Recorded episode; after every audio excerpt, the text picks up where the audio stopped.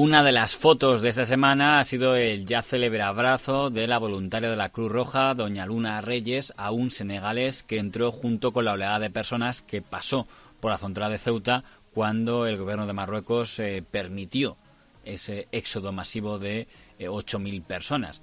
El senegalés en cuestión, después del abrazo, fue cogido y devuelto al otro lado de la frontera.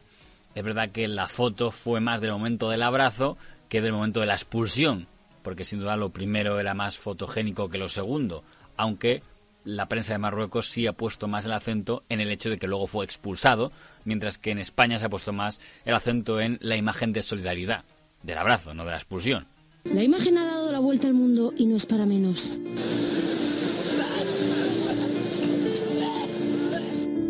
Entre la gente, ella es Luna. Hacía su trabajo, pero con el corazón por delante. Lo sentó, le dio agua, le dijo tan solo tres palabras. Y le dio lo que más necesitaba en ese momento, consuelo.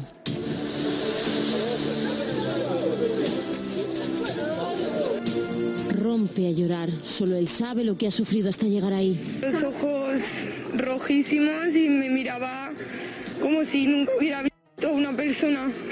Como si fuera, yo qué sé, la primera vez que sale a la calle. Pero no todos ven en ese gesto algo humano, solidario. Solo, solo lloraba. Yo creo que retrata la, verdadera esencia de este país, porque por cada racista y xenófobo hay mucha gente que está trabajando de voluntarios en las organizaciones, mucha gente que acoge, que acoge incluso enfrentándose a problemas muy serios y que acogen en Ceuta, en Melilla, en Tenerife y, y que ayudan y tratan de...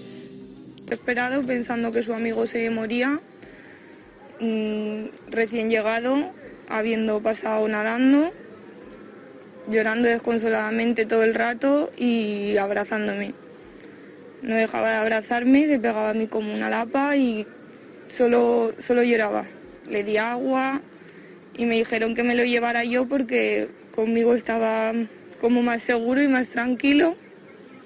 Imagen de Luna, se ha añadido su padre defendiendo a esa voluntaria de Cruz Roja que acoge a un migrante que le da de beber y que a pesar de eso incluso está soportando insultos por parte de la extrema derecha. Luna y su padre, que son un símbolo de la solidaridad. Yo estoy muy contento, la veo feliz. Mi hija está, ha ido allí para hacer unas prácticas de tres meses eh, de un grado de integración social, porque le gusta el trabajo con personas inmigrantes. Pero aparte de eso, pues se ha metido en el grupo de, apoyo de emergencias de la Cruz Roja y está ya ayudando como voluntaria. Lo que pasa es que ella no se imaginaba que un día detrás de otro pues le iban a llamar a las 12 de la noche, a las 9 de la mañana, a las 7 de la tarde para ir a ayudar a personas que están llegando eh, al mar eh, desde el mar nadando desde las costas cercanas de Marruecos. No se lo imaginaba, pero algunas veces cuando ha tenido que salir de forma puntual, pues entendía que era una situación que estaba ocurriendo. Lo que pasa es que lo que ocurrió el otro día, pues ha desbordado todas las previsiones y, la verdad es que ella está pues bastante emocionada con seguir viendo a niños y a jóvenes ahí en la calle. Bueno, una vez más, las redes sociales eh, pues han sido, a veces son reflejo de lo mejor, ayudan mucho, y otras de lo peor, en este caso de lo peor. Luna, cooperante de la Cruz Roja, protagonizó una de las imágenes más impactantes e icónicas de esta crisis en Ceuta. Pues ha tenido que cerrar sus redes eh, sociales por insultos y amenazas, todo por abrazar a, a un hombre agotado, asustado, que no paraba de llorar. La respuesta a esas críticas ha sido la campaña Gracias, Luna. Yo, si que no tiene ningún Y por cierto, ¿eh? con la foto esta, yo, quiero poner sobre la mesa mi indignación desde hace eh, dos días por los eh, mensajes de gente incluso conocida y algún eurodiputado, por cierto, de Vox, sobre, sobre nombre, innombrable, o sea, no quiero ni nombrarlos, sobre Luna. Me parecieron abyectos y viles y la reacción en redes a favor de Luna es para aplaudir.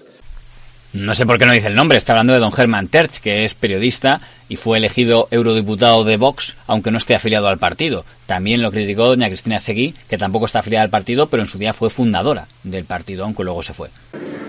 Hay gente con la mirada sucia y perversa que ha desfogado su mediocridad con insultos, que si lo hizo por postureo, que si había connotaciones sexuales, Comentarios sin sentido y sin corazón.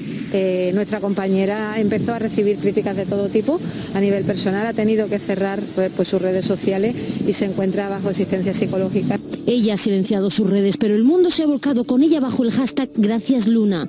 Su padre, de los primeros. La hija ha hecho lo que en el mundo deberíamos practicar más todos y todas, que es abrazar, cuidar. Una hija con valores. Gracias, Luna. Orgullo de Luna. Normal que se emocione, sobre todo al ver la oleada de mensajes bonitos que ha recibido Luna de políticos y ciudadanos. Gracias, Luna, por representar los mejores valores de nuestra sociedad. Luna, eres la imagen del amor y la entrega. Te has convertido en alguien a quien queremos sin conocer. Esta es la única España en la que creo y que me representa. Por muchas lunas como esta, no de las que deambulan en el cielo, sino de las que actúan y viven en la tierra ante todo. Gracias, Luna. Como para siempre en los medios de comunicación, nunca sabes hasta cuándo es un alegato de solidaridad y hasta cuándo es un alegato político en contra de los políticos que te caen mal o que son rivales de los políticos que te caen bien. Lo que sí estaba claro es que no querían incidir mucho en el tema de que el señor senegalés fue expulsado del país después del abrazo. Que la voluntaria de Cruz Roja que aparece en una foto abrazada a un hombre, migrante, un negro, que acaba de llegar a la playa del Tarajal, que esa mujer haya tenido que cerrar su cuenta de Twitter ante una ristra de insultos machistas y xenófobos, que sea su padre el que da la cara ante los medios porque ella no quiere significarse, bueno, no creo que debamos archivarlo en el capítulo de las anécdotas. Mm, no porque ese acoso, ese señalamiento forma parte de una ofensiva cada vez más virulenta por parte de la ultraderecha, porque hay que decirlo así, y no solo materia de inmigración, como ya sabemos, pero este es sin duda uno de sus arietes fundamentales. Ya sabemos también que todo eso tiene una traducción política, democrática además, que es que a Vox le votaron más de tres millones y medio de personas en las últimas elecciones. En Ceuta, por ejemplo, sacó algo más del 35% de los votos y en el Congreso tiene 52 diputados, que son muchos. Pues muy bien, felicidades, son las reglas del juego. Pero cuando dirigentes de ese partido, quien sea, me da igual, esparcen tan a la brava un discurso de odio, sí, un discurso de odio, y crean esa atmósfera tan tóxica, creo que los que no estamos de acuerdo y lo vemos como una amenaza, pues no podemos quedarnos callados, ¿no? Sobre lo de Luna, yo entiendo que a la extrema derecha le molesta mucho que España ha dado eh, señales para la esperanza, España es solidaria, España es comprometida, España no tolera la injusticia. Y Vox es exactamente igual que el rey de Marruecos, porque utiliza a los menores para avanzar en su agenda política, que es lo que está haciendo en Andalucía. Pero y, está muy bien y, me parece fantástico y a mí me parece que lo que hizo esta chica eh, es, lo, que, habría hecho cualquier persona con, sensibilidad y además si estás de voluntaria en la Cruz Roja es que evidentemente tienes la capacidad. De, Dicho esto, ¿eh? cerrar tus redes porque te mm, insulten es no saber muy bien dónde te metes cuando te metes en Twitter, porque es que Twitter es un estercolero, tienes que tener la piel más gruesa. A ver, Isabel, que tú eh. tienes una edad y una experiencia, pero esta niña tiene 20 años. Cada uno. Me lo llevé pensando que me lo iba a poder traer aquí a las naves y en la frontera me lo desesperado. Y el hecho de abrazarme era como, como su salvavidas para él. Yo creo que en ese momento del abrazo estaba muy, muy cerquita. Eh, Nico, buenas tardes. Hola Carla, buenas tardes. Sí, estaba al lado, justo ah. detrás del espigón y te puedo contar toda la historia completa, ¿no? Me parece primero muy interesante lo que dice Luz, ¿no? No podemos saber quién es este chico, Carlas, porque a este chico lo devolvieron en caliente. Nadie lo identificó, nadie le preguntó su nombre, nadie le preguntó, por ejemplo, si era menor de edad, que tenía apariencia. Este chico llevaba al menos una hora al sol con otro grupo, algunos tumbados en el suelo, y este chico empieza a llorar de manera desesperada cuando ve que su compañero de viaje y de playa está boca abajo y se queda inconsciente. Los guardias civiles llaman y los militares corriendo a la Cruz Roja y vienen dos sanitarios con los trajes de protección por el coronavirus y empiezan a reanimarle. Entonces este chico rompe a llorar de miedo y es cuando aparece esta joven de la Cruz Roja y viendo la desesperación de, este chaval le abraza, se aparta un poco de la escena en la que los médicos están reanimando a este chico sobre la arena, a su compañero de viaje, y abraza a, este, a este joven. Eh, lo tranquiliza, intenta hablar con él, etcétera, etcétera.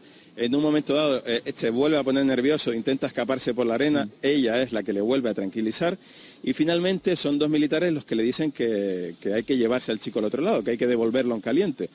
Y, e, ella le eh, coge al chico, le ayuda a levantarse y finalmente los militares se lo llevan al otro lado. Hay que ser justos con las imágenes, es decir, eh, yo creo que Luna, igual que el personal que ha estado a pie de playa ayudando a las personas a que no se ahogaran y a que llegaran sanas y salvas, eh, merecen todo nuestro respeto y toda nuestra admiración. Ahora bien, es verdad que lo que dice la prensa marroquí es cierto, es decir, posiblemente hemos visto el abrazo, pero no hemos visto la patada en el culo que le, dimos después a la persona que abraza a Luna, ¿no? Y esto es lo que no queremos ver, ¿no? Nos gusta eh, el, esto del abrazo y creo que es buena vacuna también contra...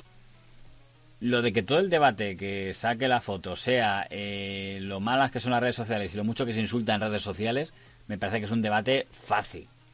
Al margen de que hay tribunales para examinar si es una amenaza o es delito de odio y que por tanto hay que actuar, o si son simplemente burlas y mofas que por tanto están incluidos dentro de lo que es la libertad de expresión de las redes sociales. Anda que no se ha discutido ya sobre eso. Pero diría que el debate en torno a esa foto sería más bien saber si es eso o no partidario de permitir que la gente que cruzó la frontera de Marruecos a Ceuta debe o no debe entrar a España. Y que los tertulianos dijeran, pues yo sí creo que deberíamos permitirles que entren en España. Y otros dijeran, no, no quiero que entren en España con el riesgo de que si dices lo primero quedas como un cursi buenista y si dices lo segundo quedas como un racista. Pues dar un minuto de respiro para gente que lleva miles de kilómetros o que está intentando. Mira, yo soy padre de un niño de 10 años y soy perfectamente capaz de imaginar que si tu hijo pasa hambre, no hay valla alta que te puedan poner por delante para intentar cambiar tu vida. es que ese es el debate de fondo. Y hay que utilizar la razón. y no podemos. Hay países que lo hacen, que acogen mucho más. Hay países con serios no podemos abrir los brazos y que vengan, porque aparte del efecto llamada, no podemos. 20 o 200 niños no son un problema para un país como el nuestro y que cualquiera que esté en esa situación y tiene la más mínima sensibilidad o mirada de humanidad es capaz de entender que en una comunidad autónoma, me da igual que sea Cataluña, Aragón, Andalucía o La Rioja, con 10.000 millones de euros de presupuesto, no puede ser un problema atender o acoger a 18 niños. Y luego hay un debate secundario que es el que tiene que ver con la relación España y Marruecos y si eso no es Marruecos una dictadura porque, por ejemplo, don Javier Casqueiro, que fue corresponsal de Marruecos durante casi un año, decía que para él no era una dictadura porque hay partidos políticos y hay elecciones. La clave es hasta qué punto en esto hay, hay chantaje y negociación para intentar obtener dinero por parte del régimen marroquí, Miquel. Hombre, eh... Pues tú hablabas antes, es una dictadura. Sí. Pero sí es cierto que hay dinero, se presiona con esto, se presiona con el Sáhara, pero hay mucho dinero. Estamos hablando de de miles de millones. Miles de millones. Es decir, podemos decir que Europa está financiando dictaduras. Yo creo que nosotros tendríamos que utilizar muy bien las palabras. Yo no diría jamás que Marruecos es una dictadura. Desde luego, no, no lo diría. No lo diría y te digo y te lo voy a entender argumentar. Yo creo que es importante decir todo esto para podernos a continuación explicar por qué hace este chantaje, que lo está haciendo. No diría tampoco que es una democracia como la nuestra, por supuesto que no lo diría. ¿eh? es una monarquía, aprobaron incluso una constitución, votó la gente esa constitución. En, Marruecos hay elecciones, hay partidos políticos. Tenemos que ser muy precisos a la hora de definir el régimen, que es un régimen muy peculiar. Déjame que te termine una cosa, porque lo miramos, lo decía ayer el ministro de Exteriores marroquí, con parte de razón, lo miramos con los ojos de las democracias occidentales, europeas, con la libertad de expresión que es la nuestra, la que tenemos hoy, y entonces todo lo demás nos parece que es del siglo pasado, antiguo, que no merece la pena y tal. Y entonces nos pasa que, nos encontramos de golpe con este tipo de crisis y no sabemos interpretarlas bien. en Marruecos hay, Marruecos hay, vulneraciones constantes de derechos humanos, hay un gobierno sátrapa que tiene a sus pueblos esclavizados mientras se compra castillos de 80 millones de euros. Es que no es incompatible lo que estás diciendo, no lo es. Marruecos, preguntemos a los y a los saharauis y a la propia población marroquí que opina de su propio gobierno, muchos que han tenido que ser exiliados ¿no? por sus reivindicaciones políticas. Y hay un partido, el Partido Justicialista, que está ahora en el gobierno, que por ejemplo no es el partido que quiere el rey, ahora mismo en el gobierno. Marruecos, como decía Borrell, también nos hace de parapeto de muchísimas cosas. Por ejemplo, el tema antiterrorista. Sí que dirías que el gobierno de Marruecos vulnera constantemente los derechos humanos, creo que no es una democracia y por lo tanto creo que es aplicable el término de dictadura y el término de sátrapa a su gobernante. Por interés que tengamos en llevarnos bien por razones obvias. Es cierto que si hay partidos políticos y elecciones, se puede poner en duda que sea exactamente una dictadura. Aunque yo pongo en duda eso en los países donde nunca ha ganado la oposición. Y estoy pensando en Rusia, donde que yo sepa, desde que hay democracia, en ninguna elecciones presidenciales ha ganado la oposición, lo que hace que ponga en duda esa democracia. Por otro lado, aunque fuera una dictadura, ya se ha demostrado que Europa no tiene problemas en negociar ni comerciar con dictaduras, y ahí está el caso de, China. Luis, eh, nosotros, te oímos muy bien, me parece, ¿no? Sí, perfecto, perfecto. ¿Cuándo vamos a recibir al responsable de la matanza de Tiananmen? Creo que el día 5, ¿no? Pues a mí no me parece bien, ¿eh? Hombre, es que si no recibimos a los hombres que han marchado sobre cadáveres, pues probablemente no recibiríamos a la mitad de los dirigentes del mundo. Hombre, si rompiéramos las relaciones con los países, con todos los países que no respetan los derechos humanos, no importaríamos una gota de petróleo, para empezar. Entendámonos, yo creo que desdichadamente los derechos humanos se violan en muchos países, pero creo que la política exterior no puede fundamentarse sobre una política de defensa de derechos humanos. Yo sé que es muy impopular decir esto, pero creo que una política exterior realista no puede basarse sobre la tutela de los derechos humanos en países ajenos.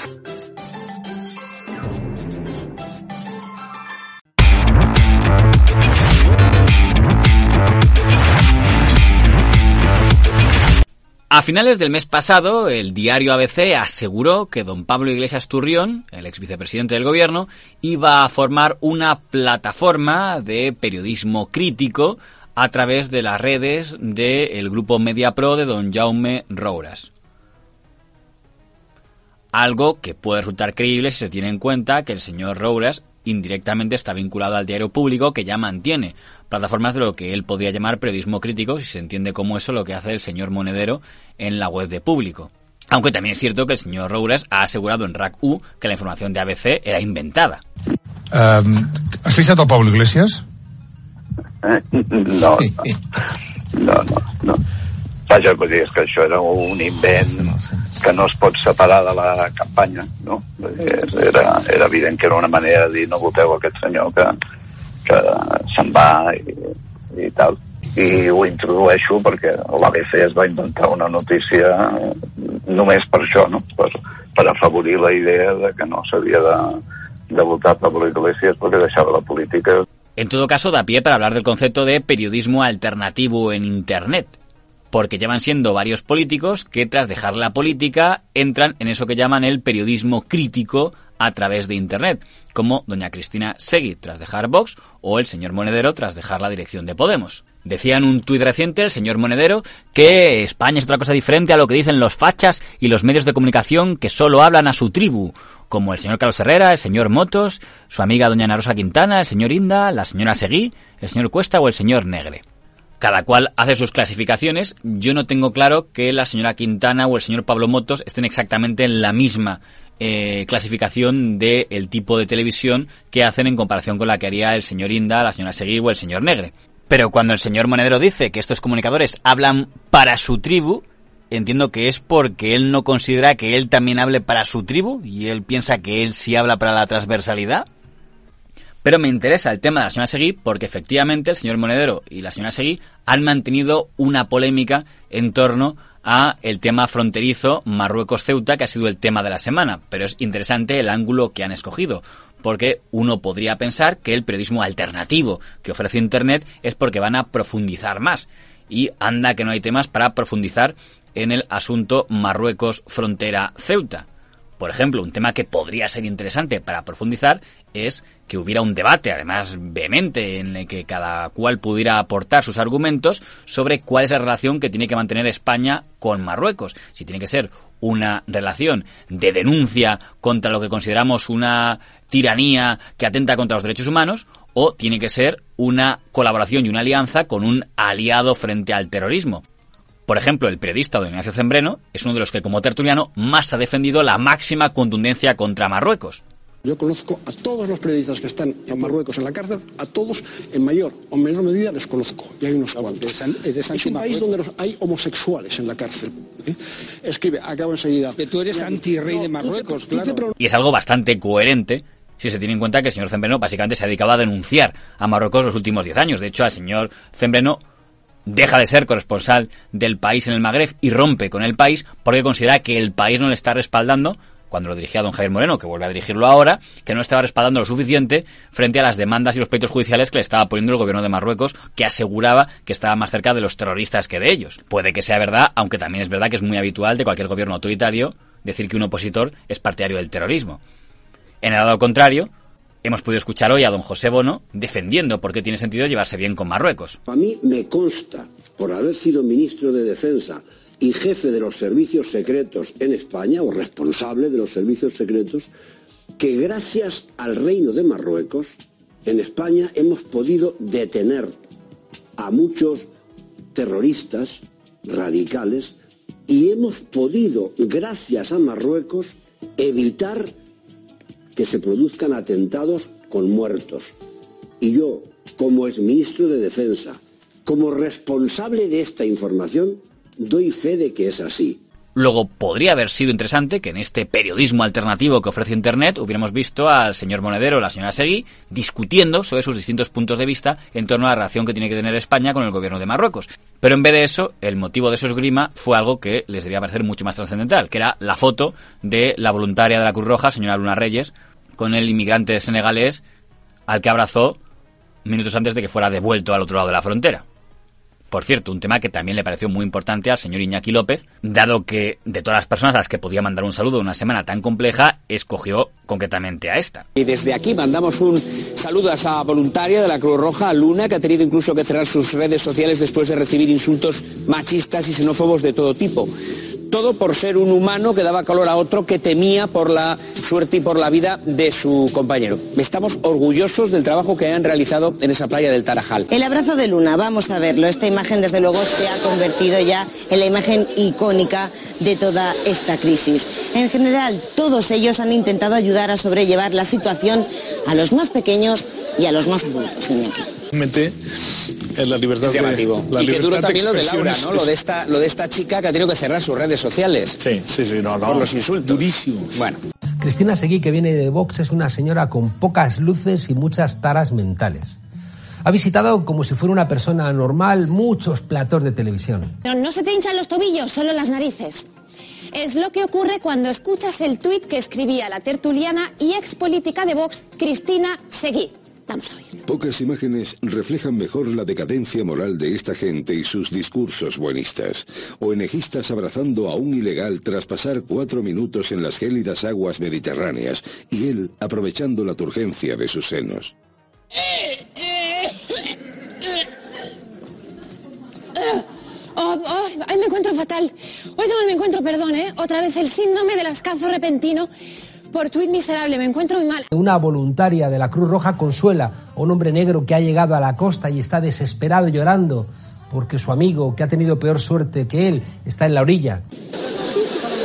Esta es la imagen que ayer tocaba el corazón de muchos, el abrazo entre una trabajadora de Cruz Roja española y un inmigrante subsahariano que había entrado a Ceuta. Pero no todo han sido aplausos. Este abrazo de consuelo ha dado la vuelta al mundo, ha provocado también insultos e interpretaciones retorcidas de algunos ultras en las redes sociales.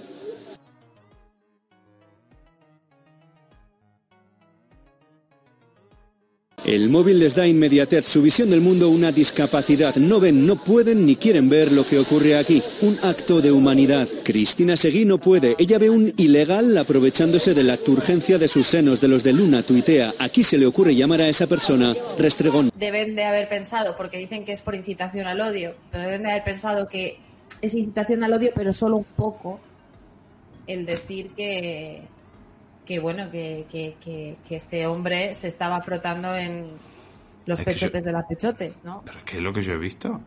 Yo he visto ahí dos personas metiéndose mano. Lo que yo he visto son dos personas metiéndose mano en, en un momento en el cual una se supone que debía ayudar a otra. Cristina Seguí, esta mujer que tiene la humanidad de una hiena, dice que el inmigrante al que llama ilegal está utilizando sexualmente a la mujer, aprovechándose de, dice esta enferma, la turgencia de sus senos. ¿Qué es lo que haces, claro, cuando has estado a punto de ahogarte, estás asustado y tu amigo no sabe si va a vivir o a morir? Esta chica tiene derecho a, eh, como demuestran las fotos de sus, de sus redes sociales, y que además provoca por vergüenza ajena que esta chica se vaya a las redes, no por linchamiento, el linchamiento son las amenazas de muerte que me están mandando a mí en las últimas 24 horas, ¿no? Eh, esta chica se dedica a colgar en Tinder sus relaciones sexuales en Tinder y otras redes sociales con, eh, con los chicos a los que conoce como activista de la Cruz Roja y eso es legítimo Pero claro, eh, hay una ética profesional un poco difusa, ¿no? Pero los ataques le han hecho requerir ayuda psicológica y cerrar su Twitter. El de Terch y Seguí siguen abiertos. Con más lunas, todo irá mejor. Cristina Seguí es una perturbada mental que siempre está obsesionada con una mirada sexual sucia, que seguramente le lleva a confundir la sexualidad con disparar metralletas en un cuartel. Lo quieren vender como que estas niñas son muy empáticas. Luego entras en la cuenta de esta chica no va, nos vamos a ahorrar las fotos, no las vamos a poner, pero ella había puesto un tweet en el cual puso, Instagram me lo borró una, una vez y otra vez, pero yo me sigo sacando las tetas en cualquier sitio y este fue el primero que eh, publiqué en Instagram. Así que un besi.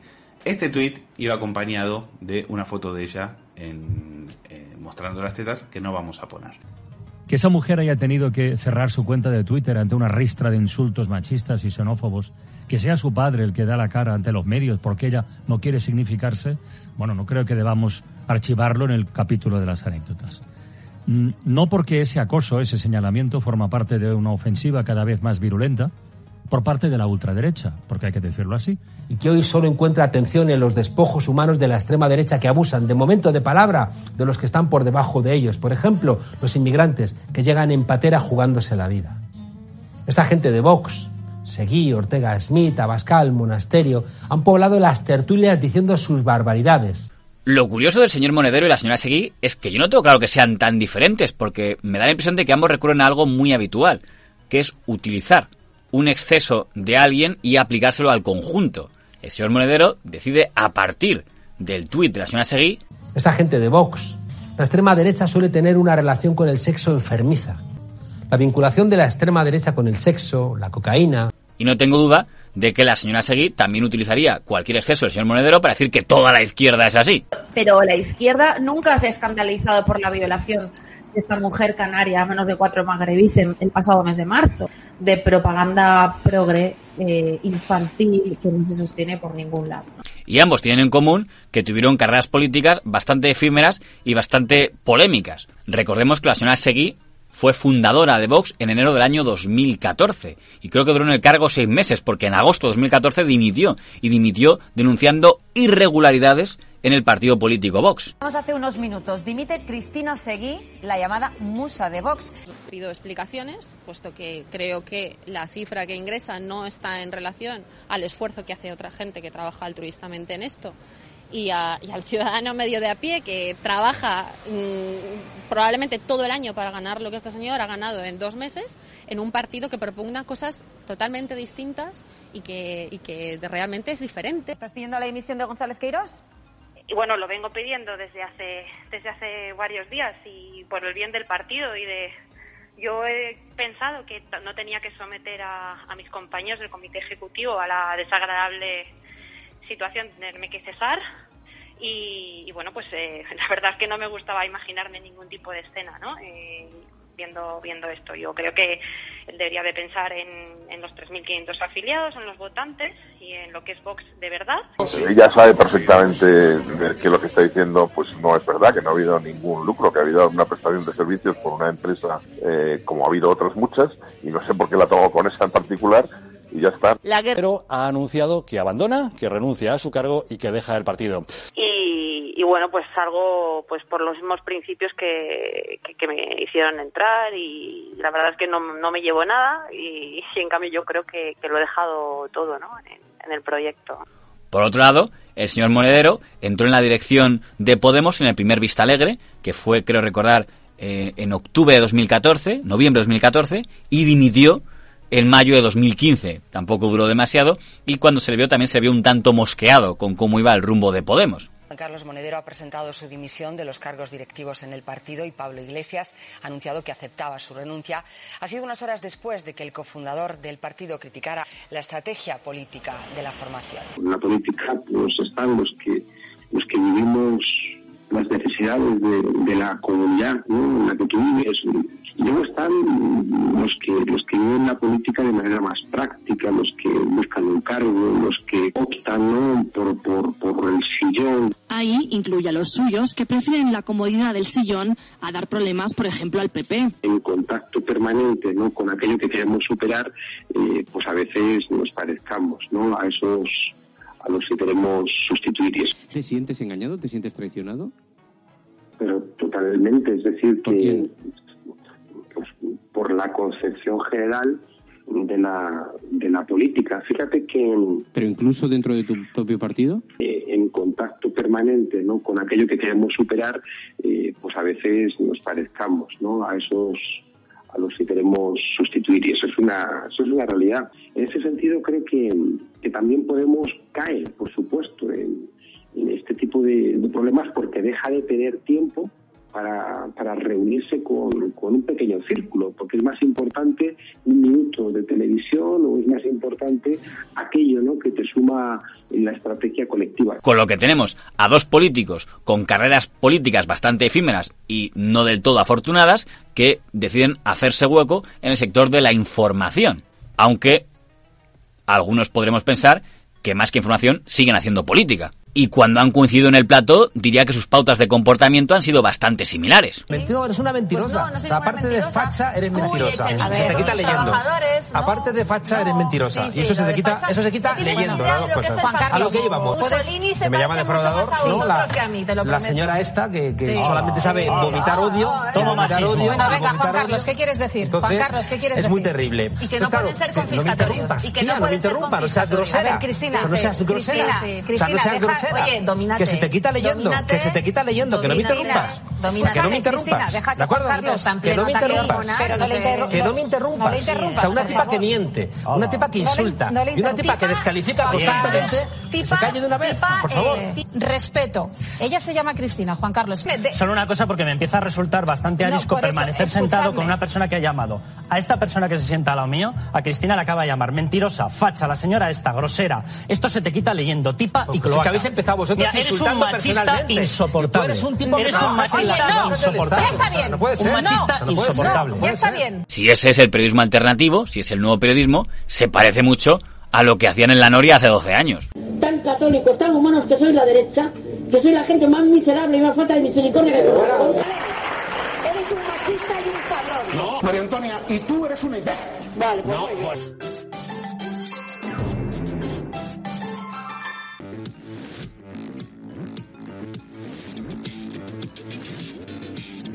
Eh, eh, eh. ¿Que Pues nos ha dado bueno, bien, cuatro bien. puntos. Gracias, Bulgaria. Gracias, Bulgaria, gracias. Tenemos seis. Otros cuatro puntos, esta vez del jurado búlgaro. Otra vez España ha quedado de los últimos puestos en la gala concurso de Eurovisión, lo cual en cierto modo es una dar continuidad a lo que viene siendo tendencia de las últimas galas.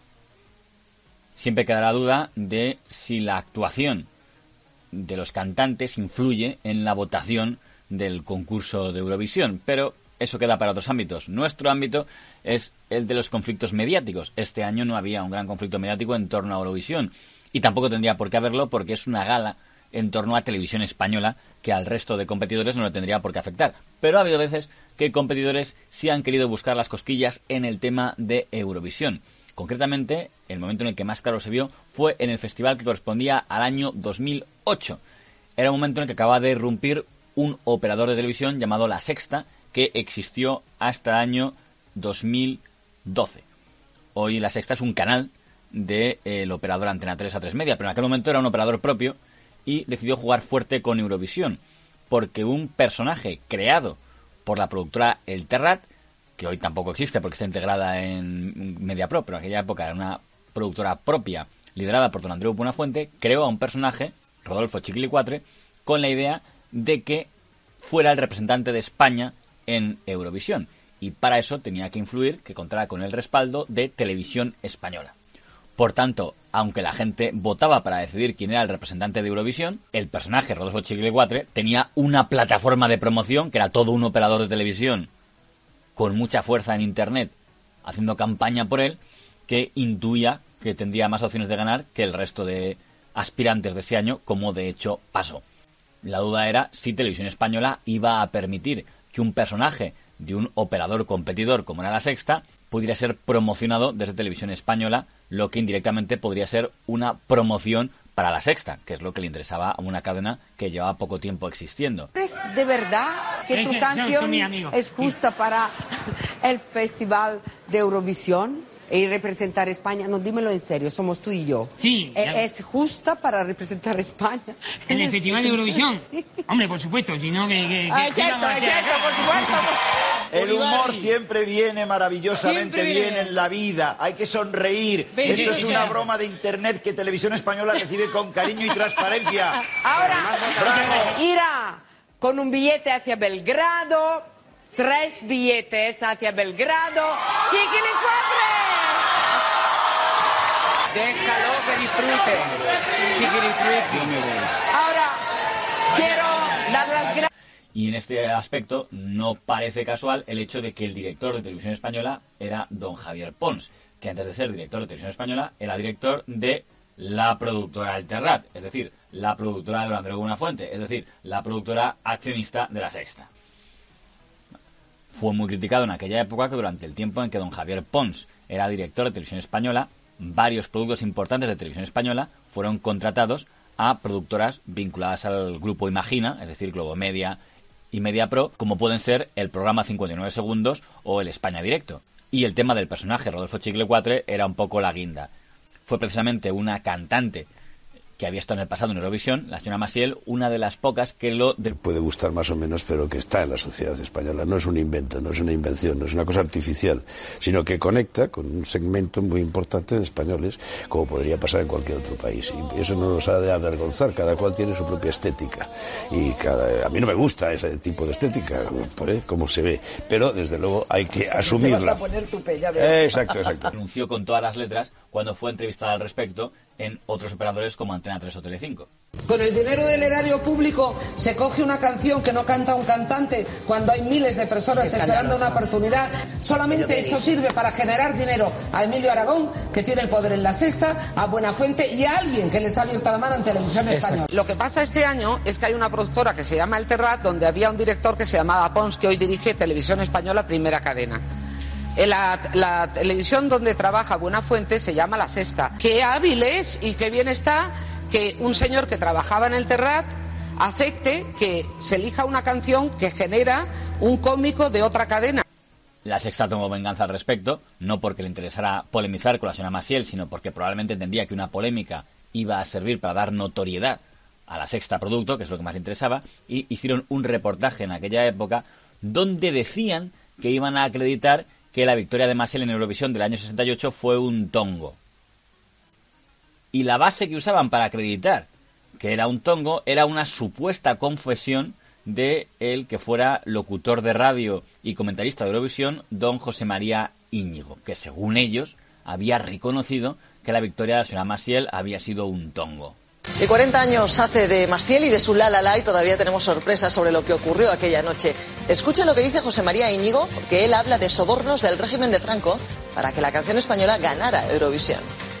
el editar discos de determinados cantantes búlgaros, checos, sobre todo a saber, en España, y Televisión Española comprando series que nunca se iban a poner y nunca se pusieron.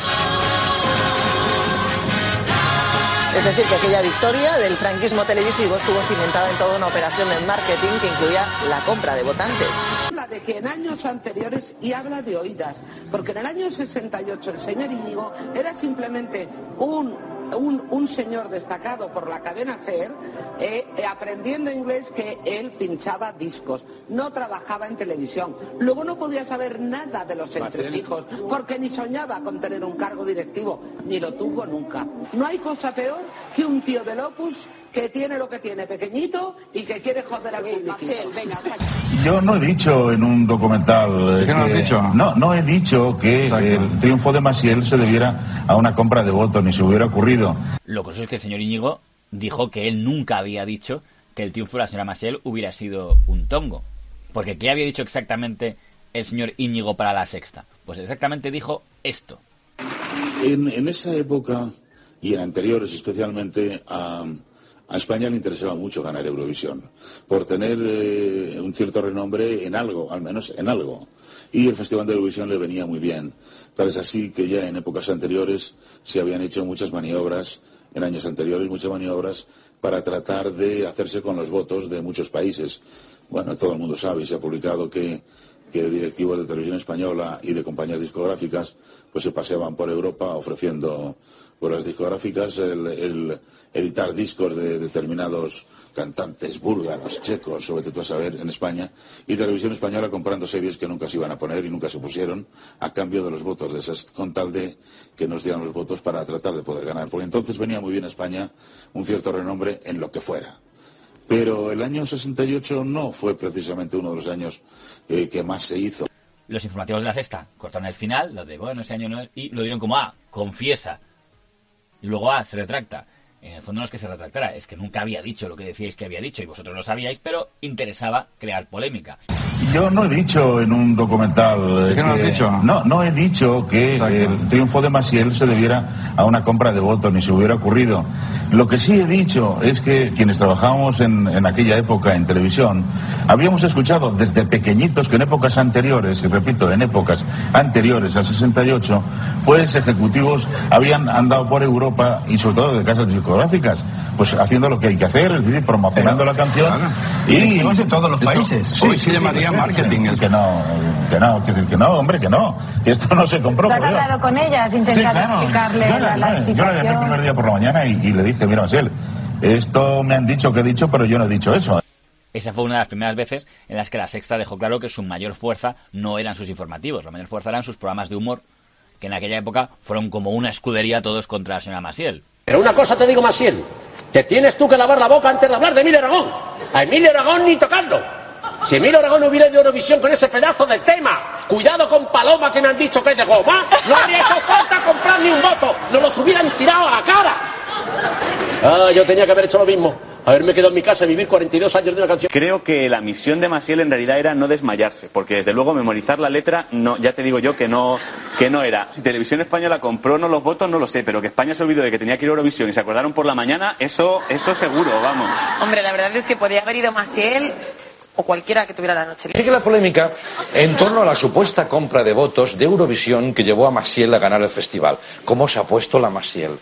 Dice, ahora no tengo que dar explicaciones. Bueno, con, su voz, ¿no? No tengo por qué dar explicaciones 40 años después. Bien, ahora sí, sí, se ha, se ha cabreado, se ha un monstruo de dentro. La, la, la, la, la, la. Aparentemente no es porque les interesara ni meterse con Masiel ni meterse con Eurovisión. Lo que interesaba era generar una polémica que forzara a que la gente hablara de ellos. Cosa que en ese momento se consiguió relativamente. La de 2008 no fue la única batalla en torno a Eurovisión. Si Televisión Española había permitido a la Sexta llevar un personaje suyo a la Sexta para que promocionara a la Sexta desde Eurovisión, desde Televisión Española, Televisión Española dejaría entonces a otros operadores presentar personajes. Don Javier Pons aseguró entonces que sí, y citó expresamente que se lo permitiria al grupo Mediaset si lo hiciera. I algunes cadenes de televisió consideren que això és amiguisme. És... Pero yo siempre he convidat a Telecinco Antena 3 a sumarse a la iniciativa de la Sexta i recolzar una iniciativa nacional d'entreteniment blanc com és Eurovisió. I avui ho faig encara. I si vostè es vol sumar i crear una iniciativa de Ferran Monegal per Eurovisió l'any que ve, està convidat. Li agraeixo molt aquests dies la Sexta i tots els programes que giraven entorn del de Quatre com a personatge de la Sexta eren potenciats per televisió espanyola. Bueno, I si Telecinco arriba a fer un personatge per Eurovisió, jo hagués eh, apoyat a, a Telecinco. Pues dicho y hecho, en el año 2010, Mediaset decidió que la señora Carmele Marchante, personaje suyo, se presentara como Pop Star Queen como personaje para el Festival de Eurovisión. Pero, oh sorpresa, Televisión Española la vetó. Bueno, I si Telecinco arriba a fer un personatge per Eurovisió, jo hagués eh, apoyat a, a Telecinco. Bueno, yo, lo- yo quiero decir a la ciudadanía española que me ha votado una serie de cosas. Y empezaré diciendo que acuso, yo acuso a Televisión Española como postulante a representar a mi país en el Festival de Eurovisión. Acuso a Televisión Española por el fraude cometido contra la ciudadanía soberana y libre que me otorgó su confianza. Es de todo punto tan obsceno como inimaginable el comportamiento del ente público. Eh, cuando se decidió o se pensó que Carmele podria llegar a Eurovisión, Carmele se lo creyó y un Carmele... pensava, no, cre- no, això és broma, no, No, no, no, no, no, Es no- que hubiera sido impo- imposible. El problema, bueno, el problema o la gracia es que el resto de sus compañeros se reían de ella, se ríen de ella, y eso también es cierto. o sea, eso no forma parte de un guion. Y, pero ella se lo creyó y ella estuvo destrozada. El argumento que no había sido utilizado con la sexta para Chicle 4 sí fue usado con Mediaset para vetar a Popstar Queen. La última polémica en torno al Festival de Eurovisión fue en el año 2017, cuando quedamos últimos con el señor Manel Navarro. ¿Y por qué fue hubo una polémica?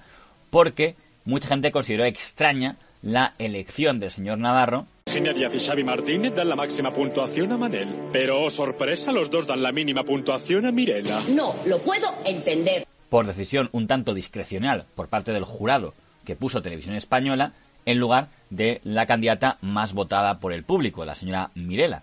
Yo voy a ser coherente, lo que no voy a hacer es cambiar mi voto ahora. Eh, Lógicamente, Manel Navarro. Viene corriendo. Viene corriendo, por favor. Ahí está. Un momento. Vamos a ver. Lo estáis viendo en casa. Sí, sí, la verdad que lo he pasado bastante mal por lo que decía la gente. Creo, creo que no me lo merezco. Y aquí había un componente empresarial porque se insinuaba que en ese jurado había intereses vinculados a el candidato ganador. espectadores asistimos a una tremenda injusticia, ya que la mayoría eh, había votado a uno de los artistas y sin embargo, eh, a pesar del voto mayoritario del público, eh, ganó otro artista y prevaleció el voto del jurado.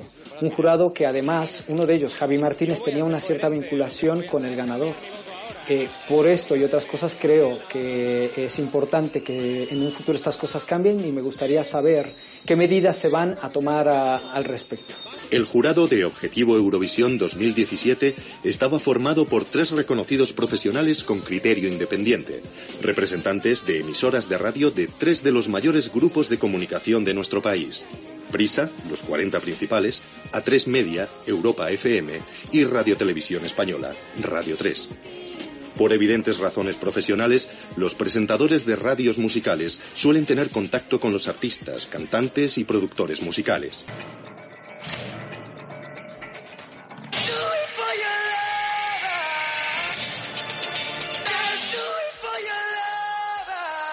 Pues la actuación me pareció normal, eh, tuvo pues eh, al final de la actuación, como todos sabemos, fue muy desafortunado. Bueno, y el momento gallo, eso es imperdonable, Tony. Tanto como imperdonable yo, yo tampoco diría. Eh, es una cosa que le puede pasar a cualquier cantante, más como te estoy diciendo un cantante debutante. No estoy de acuerdo con la gente que diga que eso se le pasa a cualquiera. Eso no le pasa a cualquiera. Eso le pasa a los cantantes malos. Punto. Eso no le pasa a cualquiera. A Pastora no le pasa. Punto. A Chenoa no le pasa. Este muchacho ensayó tres días, ¿verdad? Una vez por día.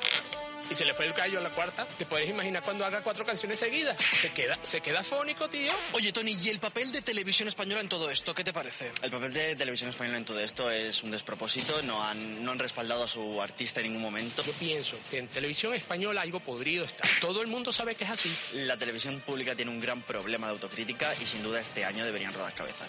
Oye, y para todos los eurofans que están diciendo, Mirela se volverá a presentar el año que viene. Nada, de momento desde luego que es algo que no nos apetece. ¿Consideras que tienes parte de responsabilidad en el fracaso de España en Eurovisión? Pues yo al haber apoyado a, a Manel y con, con la puntuación alta que le di en Objetivo Eurovisión, pues eh, evidentemente, ¿cómo te voy a decir que no? No podemos tampoco defender lo indefendible, ¿no? Y no es solo el gallo, el gallo es lo más llamativo, es con lo, que- lo que la gente hace la broma, ¿no? Pero yo creo que, que no gustó la canción, que no era adecuada para el festival, allí no funcionó y, y ya está, y ha quedado clarísimo además que, que es todo, ¿no?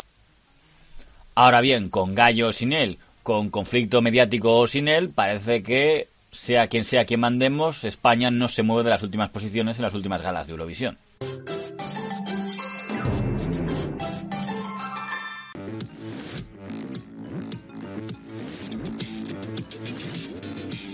Se habla mucho de cómo se resolverá la situación entre usted y el príncipe de Gales. Hasta se habla de un divorcio. ¿Qué piensa al respecto? No quiero divorciarme, pero evidentemente debemos aclarar esta situación. Lo hemos hablado mucho en los últimos tres años. Solo puedo decir que estoy esperando a que mi marido tome una decisión y así saber el rumbo que tomaremos. Esta entrevista es del año 1995, una de las entrevistas más deseadas en aquel momento a la señora doña Lady Diana Spencer, Lady Di, cuando todavía era princesa en el Reino Unido porque aún era esposa de don Carlos de Inglaterra, pero ya era un Vox Populi que aquel matrimonio había fracasado. Y esa entrevista es noticia porque ahora, 25 años después, está sometida a una investigación que por pronto ya ha causado dos dimisiones. La del propio periodista que hizo la entrevista, el señor Bashir, a quien dicen que la señora Lady Di llegó a referirse después de la entrevista como enano tramposo, y también la del señor Tony Hall, que era en aquel momento director de la BBC y en la actualidad ocupaba un cargo de directivo de la Galería Nacional, y que ha dimitido diciendo que no quiere perjudicar a la galería por un escándalo de su mala gestión en aquel momento por no haber investigado correctamente al señor Bashir. Oficialmente el señor Bashir ha dimitido por motivos de salud, pero todo parece indicar que intuía que la investigación que se estaba haciendo de aquella entrevista no iba a ser favorable a su persona. ¿Cree que llegará a ser reina? No, no lo creo.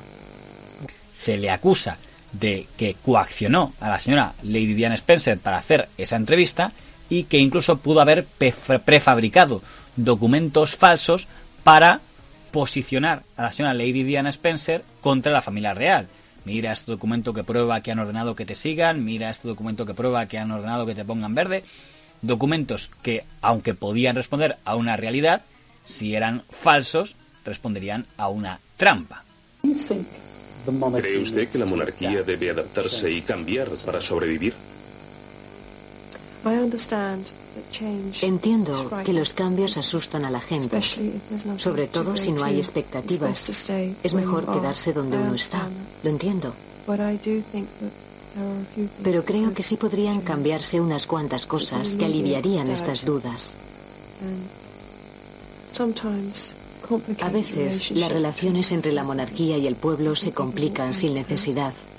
Varios periodistas han lanzado el típico dicho de, bueno, igual que hay políticos corruptos, pues hay un porcentaje de periodistas corruptos, pero habría que debatir qué es lo que les está reprochando a Bashir, porque consiguió la entrevista, que era lo que muchos querían en aquel momento. Lo que se le está criticando, por tanto, no es la entrevista, sino el método que realizó para conseguir una entrevista. Y esto nos llevaría al debate de qué métodos utilizan habitualmente algunos periodistas para conseguir según qué entrevistas. Acaba de dimitir de la BBC porque, mm, bueno, le acusan de haber coaccionado a la princesa para conseguir esa entrevista que fue histórica en el año 1995. It is my view that the deceitful way the interview was obtained substantially influenced what my mother said. The interview was a major contribution to making my parents' relationship worse and has since hurt countless others. It brings indescribable sadness to know that the BBC's failures contributed significantly to her fear, paranoia and isolation that I remember from those final years with her. Esa entrevista fue la que produjo en Diana esa paranoia, esos miedos que posteriormente tuvo a la prensa. Básicamente está diciendo que esta entrevista podría incluso haber ayudado al fallecimiento de, su madre. La madre fue una mujer increíble que dedicó su vida al servicio. Era resiliente, valiente y de manera incuestionable sincera. El efecto dominó de una cultura de explotación y prácticas inmorales al final se la llevaron. A todos los que han admitido de alguna manera su responsabilidad, gracias por hacerlo. Pero lo que más me preocupa es que las prácticas como esta y algunas incluso peores siguen usándose hoy. Entonces y ahora es mucho más que un medio, una cadena o una publicación. Nuestra madre perdió su vida por esto y no ha cambiado nada. Vamos a recordar quién era y lo que su figura significaba. Por no salirnos del personaje de la señora Lady Diana Spencer, conviene recordar que eh, fue el periodista español, señor don Diego Arrabal, quien le socó unas fotografías haciendo toples, fotografías que nunca vieron la luz porque las compró la revista Hola, entonces dirigida por don Eduardo Sánchez Junco, y las compró la revista Hola no para publicarlas en el Hola, sino para destruirlas a cambio de que la señora doña Lady Diana Spencer aceptara promocionar la edición británica de la revista Hola, Hello. Alguien podría entender eso como un favor que le hizo Hola a Lady Diana, otros lo verían como una eh, presión, extorsión, chantaje, etcétera. la Asociación de Editores de Prensa del Reino Unido ha destacado sobre todo el estilo único de la versión inglesa de la revista Hola, que en Inglaterra se llama Hello, y también ha calificado al magazine como el primer Euromagazine. ¿Cómo podemos valorar esto? Yo creo que ellos han querido indicar ahí que eh, Hello tiene la posibilidad de convertirse en un futuro pues en una revista de mayor eh, amplio eh, número de lectores que exclusivamente Inglaterra. Aquella entrevista no fue solo un éxito periodístico para el señor Bashir, fue también un éxito económico para la BBC, dado que esa entrevista fue vendida por una cantidad de dinero, no sería pequeña, a un montón de países para que pudieran emitirla. La emisión que estamos mostrando es la emisión de Canal Plus, la cadena de televisión de pago de España, que fue quien compró los derechos de emisión de esa entrevista en España. ¿Qué hace usted para conseguir algún cambio? Por ejemplo, llevar a William y a Harry a ver proyectos para la gente sin hogar. A ver a gente muriéndose de sida, aunque les digo que es cáncer. He llevado a los niños a muchísimos sitios en los que dudo que nadie de esta familia haya estado a esa edad. Con lo cual, insisto, aquello no fue solo algo periodístico, también fue algo económico para la BBC. Y nos lleva a otro ángulo más al recordar este episodio. La BBC ha sido puesta con frecuencia como referente de televisión pública mundial, al que todas las televisiones públicas deberían querer aspirar, desde la televisión española en España a la RAI en Italia. Pero conviene recordar que este no es el primer escándalo que surge en la BBC, que últimamente ha sido protagonista de varios episodios no precisamente positivos para ella. La BBC fue fundada en 1922 y operó durante años en régimen de monopolio, Políticamente, ha estado alineada históricamente en posiciones progresistas más cercanas al centro izquierda del Partido Laborista que al centro derecha del Partido Conservador, lo que ha causado que desde la izquierda se la presente como paladín de la independencia y desde la derecha se la critique calificándola, como hizo Margaret Thatcher, como una cadena con excesivo paternalismo de intelectuales de izquierda. En los años 90, la BBC ya acumulaba además críticas por un exceso de personal muy burocratizado.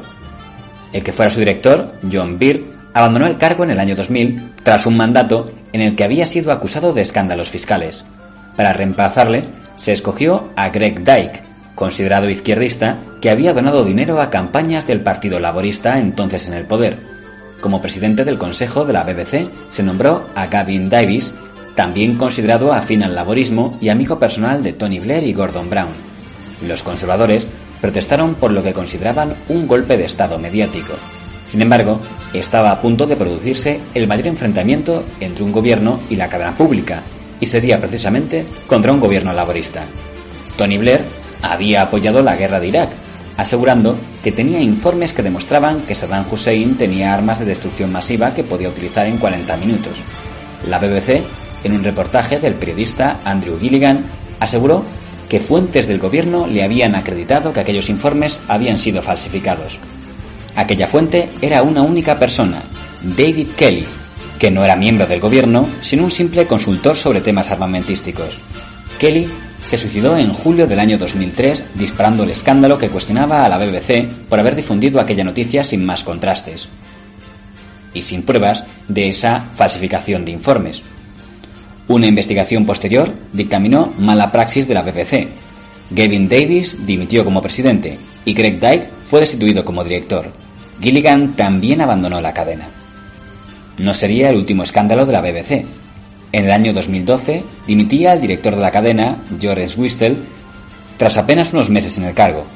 El motivo había emitido un reportaje en el que se insinuaba, sin pruebas, que el político del Partido Conservador, Alastor McAlpin, era un pederasta. La cadena se tuvo que disculpar ante el anciano político. Pero el peor caso de la BBC fue el que causó a este hombre, Jimmy Savile, durante años estrella de la cadena pública británica. Tras su muerte, se descubrió que él sí había sido un pederasta con más de 200 casos de abusos a menores. El director del programa estrella de las noches de la BBC, Peter Ripon, tuvo que dimitir tras descubrirse que se había negado a emitir un reportaje sobre los crímenes de Savile abriendo el debate a si la cadena había encubierto dichos delitos.